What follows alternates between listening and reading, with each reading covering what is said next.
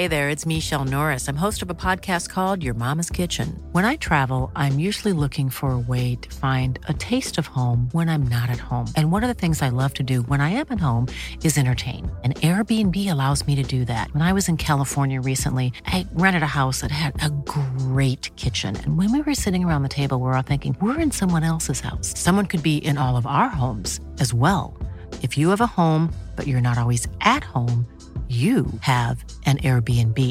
Your home might be worth more than you think. Find out how much at airbnb.com/slash host. There's a mistake. Moonlight, you guys won Best Picture. Well, there were three of us in this marriage. Ich zitiere, Herr Präsident, mit Verlaub, Sie sind ein Arschloch.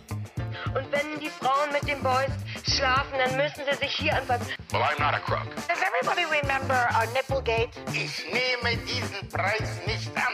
I did not have sexual relations with that woman. Wenn wir Freunde wären, dann müsstest du so einen Scheiß überhaupt nicht machen. Ich wiederhole, ich gebe Ihnen mein Ehrenwort. Good evening Europe. Bitte nicht mehr anrufen und keine SMS mehr schreiben. Die Leitungen sind geschlossen. Herzlich willkommen zu diesem Ehrenwort-Spezial oder dieser Ehrenwort-Bonusfolge vielmehr. Ich bin Fabienne. Und ich bin Jakob. Und normalerweise reden wir hier alle 14 Tage über eine skandalöse Geschichte. Wir haben uns aber entschlossen, heute mal was anderes auszuprobieren und zwar on top zu den regulären Folgen, die ihr kennt. Wir haben ein kleines QA verbunden mit der vergangenen Folge von Jakob, in der es um den Fall Gustl Mollert ging. Und ihr hattet die Gelegenheit, uns alles zu fragen, was ihr schon immer über den Podcast oder über uns wissen wolltet. Und davon habt ihr auch zahlreich Gebrauch gemacht. Vielen Dank. Ja, vielen Dank für die vielen lieben Fragen auf allen Plattformen, die uns erreicht haben. Und auch lieben Nachrichten, die einfach so kamen, ohne Fragen in den letzten Tagen. Das hat uns auch sehr gefreut. Das stimmt. Bevor wir jetzt ans Eingemachte gehen, nochmal die kurze Erinnerung, bitte, bitte stimmt für uns ab im Rahmen des Publikumsvotings beim Deutschen Podcastpreis 2023. Ihr habt bis zum 28. Mai noch die Gelegenheit dazu. Den Link findet ihr in den Show Notes, wie auch auf Instagram at Ehrenwortpodcast in der Bio, wie es so schön heißt. Und dann würde ich sagen, lange Rede, kurzer Sinn. Starten wir doch einfach mal direkt. Yes. Erste Frage. Zwei Leute wollten unabhängig voneinander von uns wissen, wie viele Arbeitsstunden steckt ihr circa in die Recherche und das Skript für eine Folge? Ja, ist eine gute Frage. Das ist natürlich von Fall zu Fall, von Skandal zu Skandal immer ganz unterschiedlich. Also einmal, wie ist die Quellenlage? Wenn es wenige Quellen im Internet gibt, müssen wir uns ja meistens dann noch Literatur bestellen und durchlesen, was dann deutlich mehr Zeit in Anspruch nimmt, als wenn man jetzt ein paar Spiegel, SZ und Bildartikel durchforstet nach saftigen Informationen. Ich würde sagen, so von meiner Seite aus irgendwo zwischen ja, acht bis zehn, manchmal auch deutlich mehr Stunden. Und dann kommt noch das Skript obendrauf. Also so all in all. Für eine durchschnittliche Folge würde ich sagen, ja, so zwei Arbeitstage. Ja, plus minus 15 Stunden hätte ich jetzt Ja. irgendwie so geschätzt mit Recherche und Skript. Ja, aber es ist, wie du sagst, total unterschiedlich. Manchmal ist es auch super tricky, weil man an so viele Sachen denken muss. Ich brauche am längsten bei den Geschichten, wo es um Zahlen geht. Also Mhm. ich habe ja schon das eine oder andere Mal mitbekommen, ich bin wirklich nicht so fit im Rechnen. Und wenn es dann so Fälle gibt wie der Protzbischof zum Beispiel, Mhm. das hat irre lange gedauert, weil dann zu dieser Geschichte auch dazu gehört, dass es eine große Summe gibt, die sich halt über den Verlauf einer Geschichte immer wieder verändert. Und dann musst du gucken, okay, stimmt das? Und wenn ich das jetzt alles zusammenrechne, kommt das dann auch da raus? Wer hat das wann gewusst? Macht das alles irgendwie noch Sinn? Das ist dann mühevoll. Ja, es kommt drauf an. Weißt du noch, für welche Folge du am längsten recherchiert hast? Protzbischof auf jeden Fall. Ja. Ja, bin ich ziemlich sicher, dass das am längsten gedauert hat. Und vielleicht noch die Wulf-Folge, also die aller, allererste Ehrenwort-Folge, weil man natürlich am Anfang ganz große Angst hatte, es wirklich nicht gut genug zu machen. Und ja, da hatte ich aber auch eine fantastische Quellenlage, weil ich mal dazu an der Uni eine Forschungsarbeit gemacht Mhm. habe. Also es ist auch nicht ganz fair, ich bin dann nicht bei Null gestartet.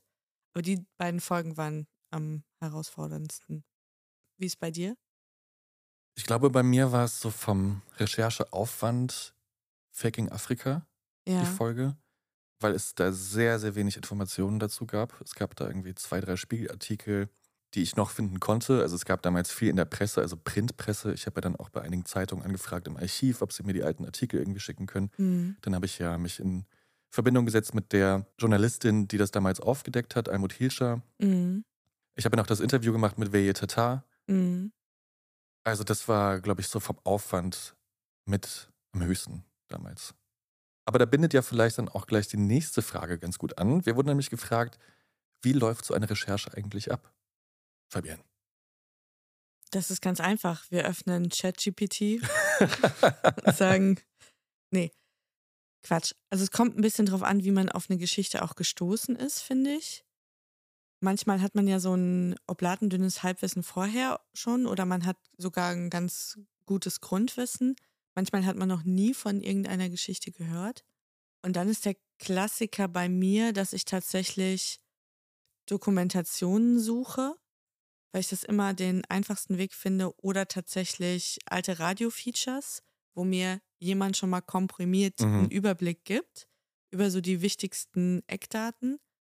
Und dann habe ich so ein Grundgerüst, was ich mir baue. Und dann dicke ich das an mit Informationen, die ich dann halt noch an anderen Orten finde. Ich ver versuche ja auch immer die Geschichten zu verknüpfen mit so biografischen Details von den Personen, die involviert sind. Ja, es ist ganz unterschiedlich. Die Quellenlage ist halt auch so wahnsinnig unterschiedlich. Manchmal hat man echt so viel, dass man gar nicht weiß, wie man das alles Total. sichten soll oder irgendwie sortieren soll. Dann kann man manchmal auch gar nicht alles lesen, weil es zu viel ist. Und dann wiederum hat man wirklich Mühe, ja, viele Sachen zu finden. In den Fällen findet man aber komischerweise immer eine Quelle, die wirklich fantastisch ist, die Mhm. richtig, richtig, richtig gut ist. Ja, die gibt's oft. Ja. Und ich weiß nicht, wie es dir geht. Bei mir ist es auch so bei der Recherche. Ich habe oft auch in der Mitte abgebrochen, weil ich gemerkt habe, die Informationslage ist zu dünn oder irgendwie nicht eindeutig genug. Mhm. Oder auch die Geschichte gibt gar nicht so viel her, dass man damit eine ganze Folge füllen könnte. Also der Skandal klingt vielleicht erstmal total aufregend und dann merkst du aber, okay, die Geschichte ist relativ schnell erzählt. So, also damit Mhm. wäre ich in 15 Minuten durch. Und dann denke ich mir, okay, dann muss ich wieder von vorne anfangen. Aber in den ja 40, über 40 Folgen, die wir jetzt gemacht haben, haben wir ja auch so ein bisschen, sag ich mal, gemerkt, wie wir so eine Geschichte gut erzählen können. Und bei mir ist es auch bei der Recherche so, ich versuche dann relativ schnell den Kern der Geschichte zu finden. Also was ist eigentlich so der rote Faden, der sich da durchzieht durch diesen Skandal und versuche auch so dieses Personenkonstrukt und diese ganze Informationsfülle möglichst kompakt zu halten, damit man ja sich nicht verliert auf dem Weg und eigentlich ja am Kern der Geschichte bleibt. Also jüngstes Beispiel Gustl Mollert, da gab es so viele Randinformationen noch und da gab es irgendwie Nebenklagen und da gab es Bestandteile in diesen Gerichtsprozessen, die einfach zu viel gewesen wären, um jetzt nicht dann Mhm. die Spur zu verlieren, wo man eigentlich hin möchte. Ich hoffe, das hat einen ganz guten Überblick gegeben, wie unsere Recherche so in der Regel verläuft. Nächste Frage, die uns erreicht hat, war Wirtschaftsehrenworte oder Politikehrenworte. Was macht euch mehr Spaß beim Recherchieren? Gute Frage. Ich glaube, so viel Wirtschaft haben wir bisher ja tatsächlich noch gar nicht gemacht. Mhm. Da stehen noch ein paar ganz große Dinge aus, die auch früher oder später kommen werden. Deswegen ja, äh, beantwortet sich die Frage vielleicht jetzt auf Anhieb schon mal von selbst. Also Politik-Ehrenworte sind meistens die verfänglicheren, würde ich sagen. Verfänglicher nicht, aber die Tragweite ist irgendwie dann doch größer oder man nimmt einfach als Gesellschaft viel mehr Anteil daran. Ja. Ich bin gar keine Wirtschaftsexpertin, ich habe aber Politikwissenschaft studiert, deswegen finde ich viel leichter Zugang zu den politischen Skandalen, finde ich auch spannender, ich finde die auch in ihrer Dramatik einfach interessanter. Ja, und die Figuren geben einfach ein bisschen mehr her. In der Regel. Wie gesagt, es stehen ja noch ein paar Wirtschaftsskandale aus. Vielleicht ändert sich das ja dann alles noch. Kann sein, vielleicht finden wir auch noch die Top-Wirtschaftsskandale und ich werde meine Meinung für immer ändern in dieser Causa, aber aktuell bin ich Team Politikskandale. Ja. Und da bindet doch eigentlich die nächste Frage ideal an. Wir wurden nämlich gefragt, wieso macht ihr nur so uralte Fälle und fast nur Politik? Macht doch etwas aktuellere. Hm. Ich finde, so unaktuelle Fälle machen wir gar nicht. Wir haben eigentlich für meine Begriffe, was so den zeitlichen Horizont angeht, einen ganz guten Mix aus etwas älteren Sachen und jüngeren Sachen. Wir haben viele politische Skandale gemacht, das stimmt bisher. Ist aber, glaube ich, auch einfach der Tatsache geschuldet, erstmal, dass es uns Spaß macht. dass wir es auch irgendwie cool finden, wenn es Skandale sind, die der ein oder andere von euch oder die ein oder die andere schon mal irgendwie mitbekommen hat am Rande, aber dann jetzt einfach nochmal eine andere Perspektive bekommt durch die Folge. Und wir sind bei 40 Folgen. Ich glaube, wir probieren uns halt auch immer noch so ein bisschen aus. Also ich habe zum Beispiel diese Folge gemacht über Brad Pitt und Jennifer Aniston. Völliger Blindflug, weil ich überhaupt nicht wusste, ob das von unserem Publikum angenommen wird.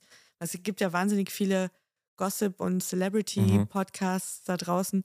Wir sind auch immer noch so ein bisschen am Ausprobieren und Experimentieren, was gefällt euch, was gefällt uns, worauf habt ihr Lust, worauf haben wir Lust. Und dann treffen wir uns in der Mitte und wir versuchen schon immer irgendwie, dass für jeden und jede was dabei ist. Aber interessantes Feedback auf jeden Fall. Ich fand eigentlich, wir haben bisher einen ganz guten Mix gehabt. Ja, und ich glaube, bei den ganz aktuellen Skandalen ist es auch so, also wie gesagt, wir sind eben kein Gossip-Podcast und wollen nur darüber reden, worüber alle gerade reden. Weil ich finde es auch ganz wichtig bei den Skandalen, über die wir sprechen, die im Gesamtkontext zu betrachten und auch einfach das, was man aus der Geschichte ziehen konnte. Und dafür muss diese Geschichte auch erstmal auserzählt sein, finde ich. Also, weil vieles ändert sich ja noch auf dem Weg. Ne? Also, wir haben es ja bei einigen Geschichten gemerkt, dann regen sich alle in der einen Sekunde auf und zwei Jahre später kommt raus, es war alles anders. Deswegen bin ich ungern so vorschnell bei den aktuellen Skandalen, da sofort drauf zu springen, wenn eventuell Gerichtsprozesse noch ausstehen, zum Beispiel. Deswegen, wir mögen das ganz gerne, wenn sich die Wogen geglättet haben und wenn man auch so sieht, was ist eigentlich aus Leuten geworden, die mal in so einer Geschichte verwickelt waren. Dann kann man das nämlich irgendwie schön miterzählen. Und für alles andere gibt es ja dann auch unseren Jahresrückblick. Tatsache, stimmt. Darf man auch nicht vergessen. Machen wir doch mal weiter und adressieren wir doch mal den großen rosaroten Elefant im Raum. Seid ihr Freunde, Geschwister oder ein Paar? Jakob, was sind wir? Sag's mir endlich. Ja, wir können es ja jetzt mal sagen, wir sind tatsächlich ein Paar. Skandal. Man hat es vielleicht ab und zu, wenn man genau hingehört hat, hier und da mal sich denken können. Ich habe auch gedacht, dass wir uns mindestens einmal verraten mhm. haben in dieser Kanye West und Taylor Swift Folge. Ja. Aber offenbar nicht. Ja, wir sind ein Paar. Jetzt ist es raus wir wollen auch gar nicht weiter jetzt nee. darauf irgendwie rumreiten oder viel mehr Worte darüber verlieren, weil unsere größte Panik bei dieser ganzen Operation war eigentlich immer, wie ein Pärchen-Podcast wahrgenommen zu werden, weil das ist das aller, aller, allerletzte, was wir wollen. Wir wollen ja auch nicht über uns quatschen bei Ehrenwort, sondern über die Geschichten. Und die stehen ja auch im Vordergrund. Und deswegen ist das eigentlich reiner Zufall, dass wir das als Paar unternommen haben, ja. dieses Experiment. Trotzdem gab es noch eine Frage, die so ein bisschen in dieselbe Richtung zielt, nämlich wie habt ihr euch kennengelernt? Im Gefängnis.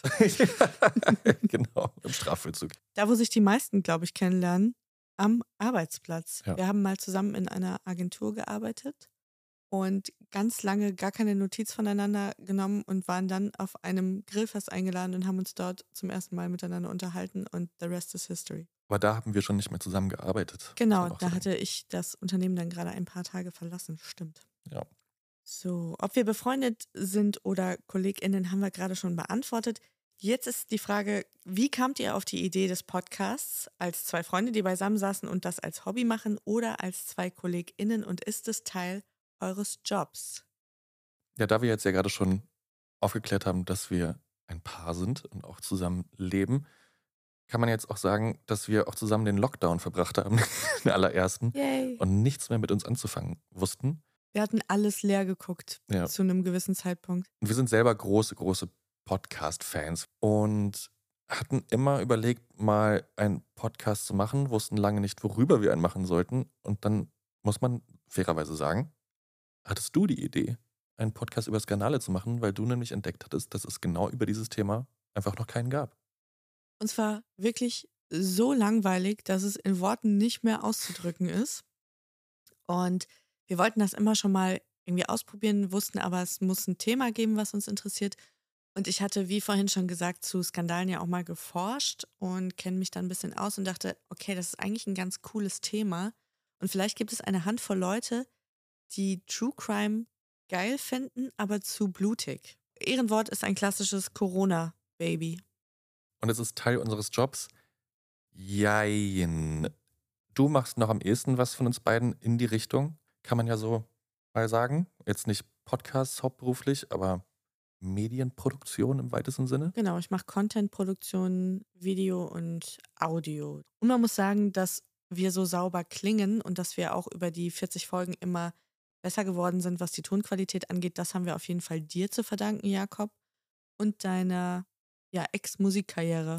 Ja. Sonst stünden wir ganz schön angeschissen da, weil ich trage zum technischen Ablauf hier gar nichts bei. Das kann ich jetzt mal ganz offen sagen.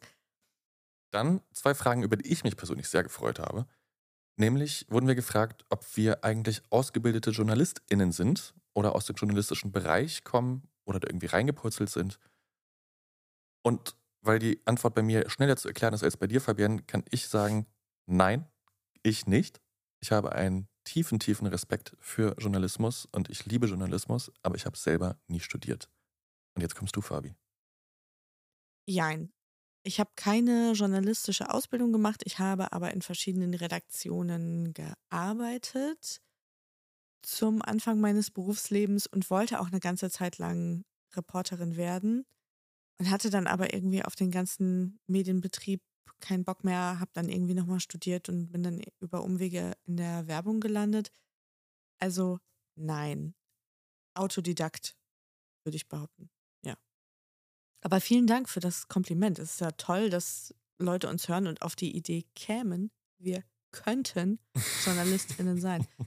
Freut mich auch deshalb umso mehr, dass wir diesen Eindruck erwecken, weil uns das wahnsinnig wichtig ist, dass das kein Blödsinn ist, den wir hier erzählen. Und deswegen stecken wir auch einfach viel Energie und Zeit in die Recherche, weil wir euch als Hörerschaft total ernst nehmen und ein super gutes, zuverlässiges Produkt ja auch abgeben wollen. Und es ist ja auch nichts peinlicher, seien wir mal ehrlich, als ein Podcast über Skandale. Und dann stimmen irgendwelche Dinge nicht. Irgendwelche Jahreszahlen oder Formulierungen oder irgendwelche angeblich hinterzogenen Steuern sind nicht richtig angegeben. Das ist peinlich. Natürlich machen wir hier und da Fehler, aber wir versuchen es, so gut es geht, das nicht zu tun. Oder wir nehmen das sehr ernst auf jeden Fall. Nächste Kategorie, ich habe sie in dem Google Doc genannt, It's All Relative. Und das ist eine meiner Lieblingsfragen, die gestellt wurde. Mal alle überflüssige Moral beiseite, wem würdet ihr wünschen, dass ein betrefflicher Skandal ans Licht kommt und was wäre der kritische Inhalt? Wirklich sensationelle Frage. Finde ich auch. Ich habe mich sehr gefreut über die Frage. Und jetzt frage ich mich, ob du dir denken kannst, welcher Person ich am ehesten einen unabwendbaren Skandal in den Hals wünsche. Hm. Auf deiner persönlichen Abschussliste stehen viele. Aber ein Mann steht einsam an der Spitze. Oh, ich weiß es nicht. Andreas Scheuer. Und dieser Mann, muss man sagen, hatte ja Riesenskandale, aber er hört nicht auf, mich bis an mein Lebensende zu triggern. Und deswegen muss ich die Frage vielleicht ein bisschen anders für mich beantworten, weil es gibt genügend Skandale. Allen Menschen, denen ich einen Skandal an den Hals wünsche, hatten eigentlich schon welche, die aber absolut konsequenzlos waren. Also möchte ich die Frage so beantworten, wem wünsche ich einen Skandal an den Hals, aus dem man sich nicht mehr rausfinden kann. Und das ist einfach Andreas Scheuer, der jetzt gerade zum Beispiel vor ein paar Tagen den Republikaner Ron DeSantis in den Staaten besucht hat, um sich irgendwie von dessen absoluter queerfeindlichen und auch frauenfeindlichen Rhetorik inspirieren zu lassen und jetzt versucht, diese ganzen bescheuerten Debatten hier nach Deutschland zu importieren. Dieser Typ gehört sowas von geschasst. Und deswegen möchte ich einfach, dass er einen Skandal hat, den er nicht mehr von seinem Sakko streichen kann. Wir haben jetzt die Frage des Inhalts des Skandals. Es müsste irgendwas hochgradig Peinliches sein. Es muss was Privates sein bei Andreas Ja. Scheuer. Absolut. Weil ich meine, was kann noch passieren nach der Ja, Maut? beruflich hatte der Mann den Beruflich größten Skandal, den man haben kann. Andreas Scheuer alles mitgenommen. Ich verstehe deinen Punkt. Ich finde die Differenzierung, die du machst, sehr interessant, dass du sagst, ein Skandal, der sich wirklich nicht mehr abwenden lässt in den Folgen, in den Konsequenzen, also den man wirklich nicht überleben kann oder sozial nicht überleben kann. Ich habe auch gedacht, viele Menschen sind einem ja deswegen unsympathisch, weil was Mieses über sie rausgekommen ist, ein bestimmtes Verhalten, das wirklich ekelhaft ist oder oder. Andreas Scheuer, ja, fair enough, ich verstehe deinen Punkt. Ich denke aber auch, wenn jemand schon wirklich so doll am Boden liegt, muss man nicht noch drauf treten. Und ich glaube, dass der politisch erledigt ist. Also der wird kein Comeback erleben in irgendeiner Form. Ich habe die Frage gelesen und ich kann es euch nicht erklären, Leute. Ich weiß auch nicht, was in meinem Gehirn passiert ist. Aber ich habe es gelesen und ich war einfach Eckhard von Hirschhausen. Und ich weiß wirklich nicht warum. Weil er dir zu scheinheilig ist. Ich glaube ja. das ist jetzt wirklich durch gar nichts begründet oder so, oder dass ich mal irgendwas gehört oder gelesen hätte, wirklich gar nicht. Aber ich finde, das ist so ein Typ, da würde es mich null überraschen, wenn irgendwann mal rauskommt, dass er eine riesen Schweinevilla bewohnt, richtig miese Energieeffizienz, ein riesen Drecksschleudernauto, lässt sich irgendwelche Lebensmittel vom Ende der Welt importieren, hat vielleicht noch einen Sponsoring-Vertrag bei Tönnies, ich weiß es nicht. Also es ist irgendwie jemand, der mir nicht geheuer ist. Mhm. Und vielleicht aber auch, ich will mich gar nicht so sehr an ihm abarbeiten. Also der Mann hat ja nichts verbrochen oder irgendwas Schlimmes gemacht und vielleicht ist der auch nett, keine Ahnung. Ich finde nur, der hat den Vibe von jemandem, der gerne Wasser predigt und Wein säuft. Mhm. Und das kann ich nicht gut ab. Die Frage würden wir übrigens auch gerne an euch weiterreichen. Oh ja. Unter diesem Post bei Instagram könnt ihr ja gerne mal kommentieren, wem ihr einen Skandal an den Hals wünschen würdet und was es sein könnte. Wir sind sehr gespannt. Und damit kommen wir dann auch gleich zur nächsten Frage. Habt ihr euch wegen des Podcasts schon mal gestritten? Gegenfrage. Wie viel Zeit habt ihr? Äh, Jetzt, wo ihr wisst, dass wir zusammen wohnen und dass wir Ehrenwort im Lockdown auf die Welt gebracht haben, könnt ihr euch ja ungefähr vorstellen, dass wir uns selbstverständlich schon Dutzende Male wegen dieses Podcasts in der Wolle hatten. Oft war es, glaube ich, so ein Stress begleitet, Mhm. weil wir das ja auch alles neben unseren Berufen machen und man dann merkt, okay, die Zeit wird langsam knapp, am Sonntag muss die Folge noch erscheinen und man ist noch nicht ganz fertig und dann. bap, bap, bap, bap, bap, bap. Aber inhaltlich eigentlich nie. Nee, inhaltlich sind wir uns erschreckend oft einig. Merkt ihr ja auch, dass wir uns auch in den Bewertungen der Geschichten meistens recht ähnlich sind? Nee, sonst. Ich neige dazu, mich manchmal in so Details total zu verlieren, was dich total fertig macht. Du musst mich dann ab und zu mal am Pferdeschwanz nochmal rausziehen. Ja, aber sonst. Aber nie dramatisch jedenfalls. Ihr müsst euch keine Everyone knows therapy is great for solving problems, but getting therapy has its own problems too, like finding the right therapist, fitting into their schedule, and of course, the cost. Well, BetterHelp can solve those problems. It's totally online and built around your schedule. It's surprisingly affordable too. Connect with a credentialed therapist by phone, video, or online chat, all from the comfort of your home. Visit betterhelp.com to learn more and save 10% on your first month. That's BetterHelp H E L P. Oh, das ist auch eine tolle Frage, die nächste.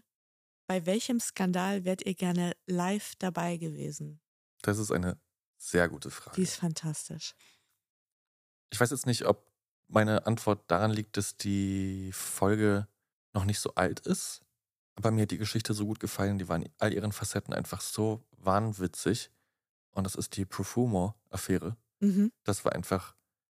Generell hätte ich, glaube ich, gerne im England der 60er und 70er Jahre gelebt. Ich glaube, du wärst einfach gerne in diesem Freundeskreis von Stephen Ward gewesen. Das ist eine Unterstellung. Aber das war einfach eine schöne Geschichte. Das hätte ich gerne miterlebt. Meine Antwort betrifft eine zukünftige Folge, die sicher kommen wird. A, weil sie in unserem Intro drin ist und B, weil es die Folge ist, auf die zumindest mich die aller, allermeisten Leute ansprechen. Also so auf der Straße ansprechen, wann die denn endlich mal kommt. Und zwar ist das die Tic-Tac-Toe-Pressekonferenz. Da wäre ich für mein Leben gerne dabei gewesen, weil ich so Cringe-Momente ganz, ganz schwer aushalten kann. Und ich habe in meinem Berufsleben auch schon mal so ein paar PR-Events und Presse-Events organisieren oder mitorganisieren müssen und da teilnehmen müssen. Und das ist sowieso alles eine Atmosphäre von, das kann man nicht beschreiben. Also das ist ein, ein Paralleluniversum, was da für ein kurzes Zeitfenster aufgebaut wird, in dem eh alles so völlig verrückt ist und irgendwie komisch. Und das ist alles so minutiös durchgeplant und orchestriert und abgestimmt und da ist so viel Druck auf dem Kessel und da sind so viele Leute involviert hinter den Kulissen. Und das war das absolute Pearl Harbor für so ein Event. Ja. Wenn du weißt, was für Aufwände dahinter stecken, sowas zu organisieren und dann siehst du wieder so eine atomare Katastrophe passiert. Beispiellos. Pressekonferenz ist aber ein gutes Stichwort. Ich wäre auch gern bei der Pressekonferenz von Milli Vanilli dabei gewesen, als sie aufgedeckt haben, dass alles nur gefaked war. Ah, ja, auch unangenehm. Auch gerade unangenehm. Oder bei der Pressekonferenz der Hitler-Tagebücher wäre ich auch gern dabei gewesen. Auch eine gute Es gab viele Antwort. gute Pressekonferenzen. Das ist ja sowieso das Schöne am Skandale hören oder lesen. Man steht einfach immer so sicher an der Zuschauerlinie und kann so ein bisschen schadenfreudig das beobachten, ohne dass man selber involviert ist. Wenn man Glück hat. So, kommen wir mal zur nächsten Frage und die geht tatsächlich auch nur an dich, Fabi, weil nur du sie beantworten kannst. Welcher Skandal ist der aus eurem Trailer, wo die Frau sagt, und wenn die Frauen mit den Boys. Sehr interessant, weil es tatsächlich das einzige Snippet aus dem Intro, zu dem ich auch schon mal auf Instagram angeschrieben worden bin, weil das auch jemand unbedingt wissen wollte. Und tatsächlich glaube ich auch, es ist von allen Schnipseln, die da drin sind, derjenige, wo man so am ehesten sich fragen könnte, hä, wer ist das und was ist das jetzt für ein Kontext? Also es ist nicht eins dieser Beispiele, die total glasklar sind. Tatsächlich ist die Frau, die ihr da hört, Nina Hagen, die in den 70er Jahren eine Talkshow in Österreich besuchte mit ihrer damaligen Band. Die hieß Club 2, die Sendung. Und in dieser Sendung erzählte sie, wie das funktioniert mit dem weiblichen Orgasmus und welche Techniken Frau eben anwenden muss, um dahin zu kommen. Und das hat für einen Riesenskandal gesorgt in Österreich und auch in Deutschland. End of story. Und was ihr auch dazu wissen müsst an dieser Stelle ist, dass das Intro, das viele von euch sehr gerne mögen, Fabienne gebaut hat. Ich kann das selber manchmal das nicht ist deine glauben. Schöpfung. Das Schönste, was ich je gemacht habe. Nächste Frage. Wieso nutzt ihr so wenig O-Töne? Ich glaube, das würde manche Folge doch etwas aufpeppen. Jakob, was ist da los? Der slash die geneigte Ehrenworthörerin, die zum Beispiel alle 40 Folgen in einem Wochenende durchgehört hat, wird merken, dass wir erst so im zweiten Drittel angefangen haben, tatsächlich auch O-Töne zu benutzen. Wir haben ganz lange, was das angeht, gezögert, Mhm. weil es natürlich immer urheberrechtlich so ein Graubereich ist. Wir sind deswegen auch immer vorsichtig, nicht zu viel zu benutzen, nicht zu lange Sachen zu benutzen, nur da welche zu verwenden, wo sie auch wirklich, ja, alles ein bisschen anschaulicher machen oder gewisse Dinge nochmal unterstreichen oder so Atmosphäre geben. Aber alles in allem ist die Verwendung, ja, wie gesagt, ein Graubereich. Ja, wir hatten da am Anfang ganz große Manschetten. Die Dinge, die ihr bei uns hört, die Snippets, das sind meist redaktionelle Inhalte. In fast allen Fällen sind es öffentlich-rechtliche Inhalte. Und wir geben die Quellen ja auch immer mit an. Es gibt Geschichten, da ist es unheimlich schwierig, Töne zu finden. Oder es gibt gar keine. Entweder weil es zu weit zurückliegt in der Vergangenheit. Oder es liegt Musik drunter, die Oder- man nicht verwenden darf. Genau, es liegt eine copyright-geschützte Musik drunter. Oder man würde gern was zeigen, beispielsweise aus dem Film Mr. und Mrs. Smith. Das funktioniert halt auch nicht. Also alle Dinge, die so einen Commercial-Hintergrund haben, die dürfen wir einfach nicht benutzen. Manchmal macht es auch keinen Sinn, O-Töne einzubauen, einfach um sie eingebaut zu haben, sondern es sollen schon immer Töne sein, die auch was beitragen zu der Geschichte. Und ich finde tatsächlich, es gibt Folgen, da haben wir sehr, sehr viele Mhm. O-Töne. Für meinen Geschmack schon hier und da, wo ich überlegt habe, ob es nicht sogar zu viele waren. Also auch hier, es kommt drauf an. Eine Frage, über die wir vor ein paar Wochen erst mit guten FreundInnen von uns diskutiert haben. Wann gibt es eine Live-Session von eurem Podcast? Und zweite Frage, was ist euer Lieblingsskandal? Ganz einfach, wenn der Deutsche Podcastpreis gewonnen ist und wir die Angebote nachgeworfen bekommen. Also man soll niemals nie sagen, vielleicht, wenn das Interesse da ist und wenn irgendwer mal Lust hätte, uns einzuladen oder einzubinden oder das zu produzieren, kann sein, können wir machen. Ja, ich würde es auf jeden Fall mit einem Format verbinden, dass es eben nicht nur ein Ehrenwort-Podcast vom Publikum ist, sondern dass es dann auch noch eine eigene Idee hat.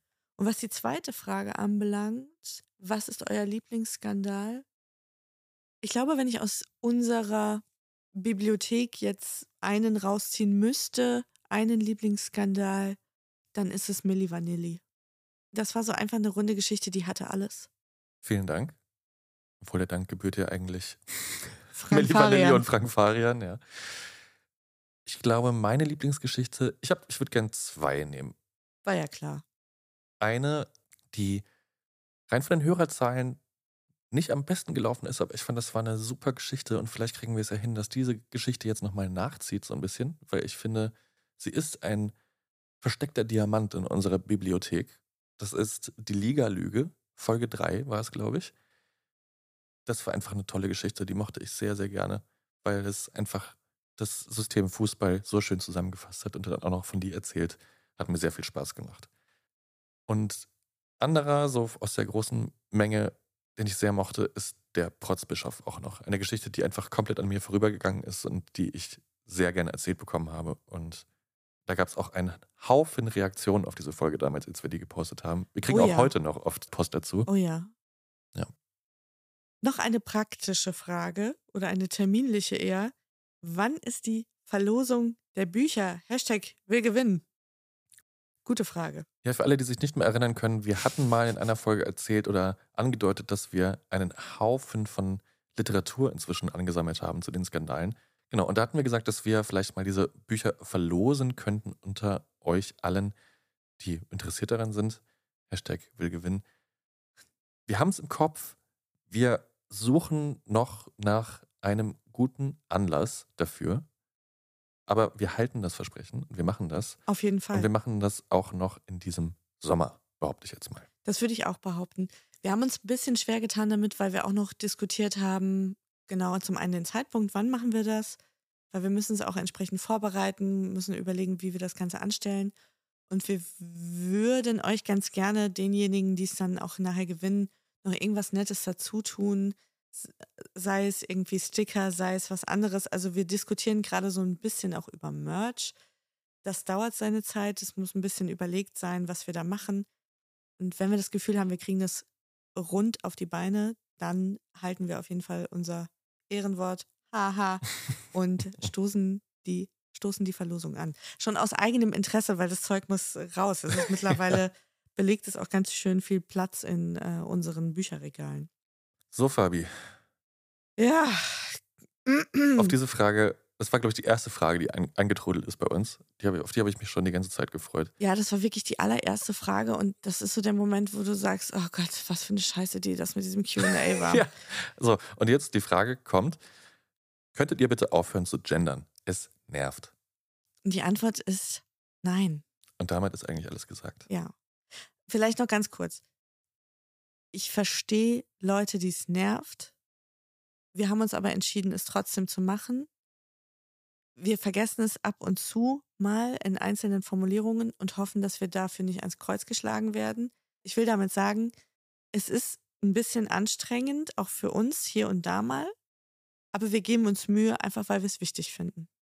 Und ich verstehe aber auch jeden, der sagt, für mich ist es nichts, aber ich würde mich auch freuen, wenn diejenigen von euch, die das Gender nicht gut finden oder die es nicht praktizieren, sagen, okay, die Ehrenwortler gendern ist nicht mein Fall, ich überhöre es dann einfach oder ich lasse es an mir abperlen, weil ich maßregle auch niemanden, der nicht gendert. Also leben und leben lassen bei dem Thema. So ist es. So, last but not least, Trommelwirbel. Hat Ehrenwort euren Blick auf die Dinge slash Medien verändert? Finde ich auch eine sehr kluge Frage. Eine sehr gute Frage.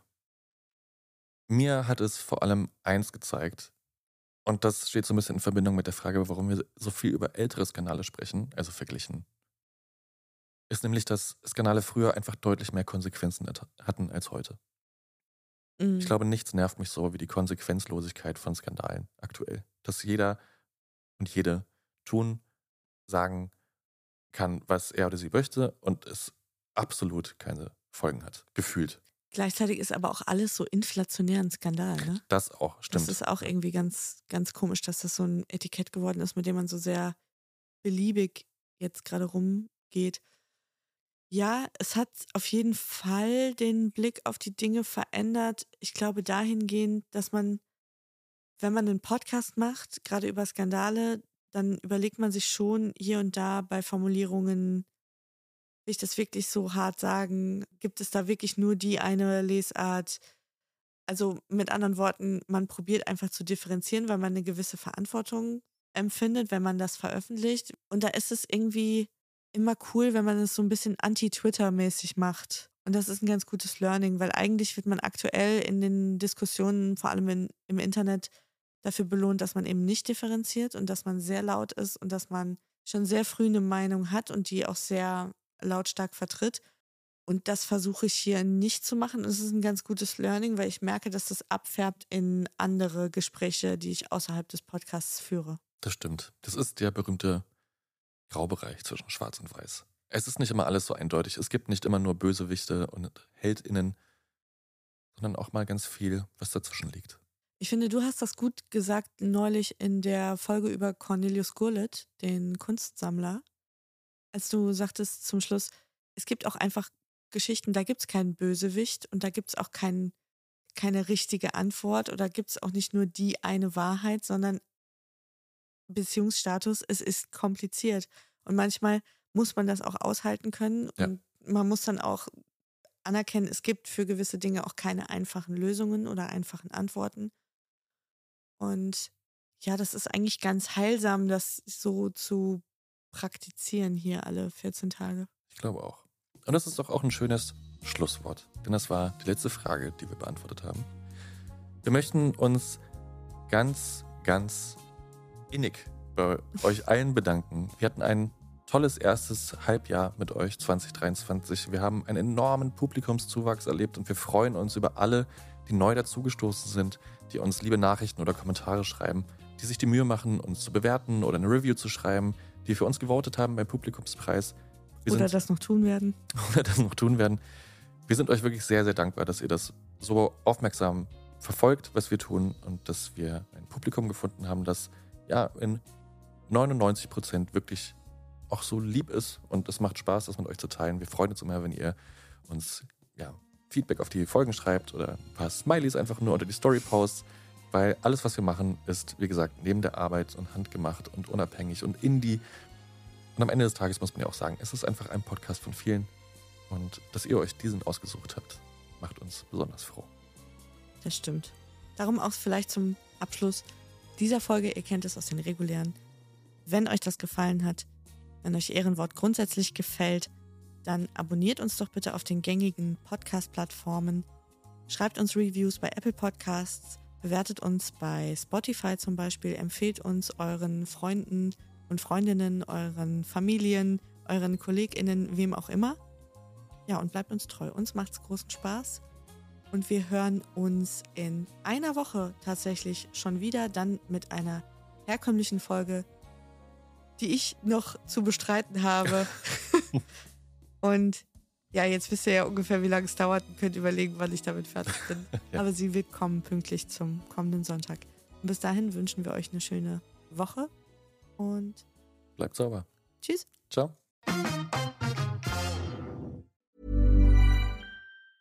Planning for your next trip?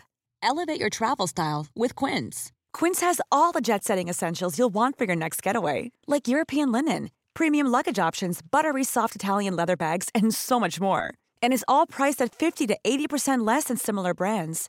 Plus, Quince only works with factories that use safe and ethical manufacturing practices. Pack your bags with high-quality essentials you'll be wearing for vacations to come with Quince. Go to quince.com slash pack for free shipping and 365-day returns.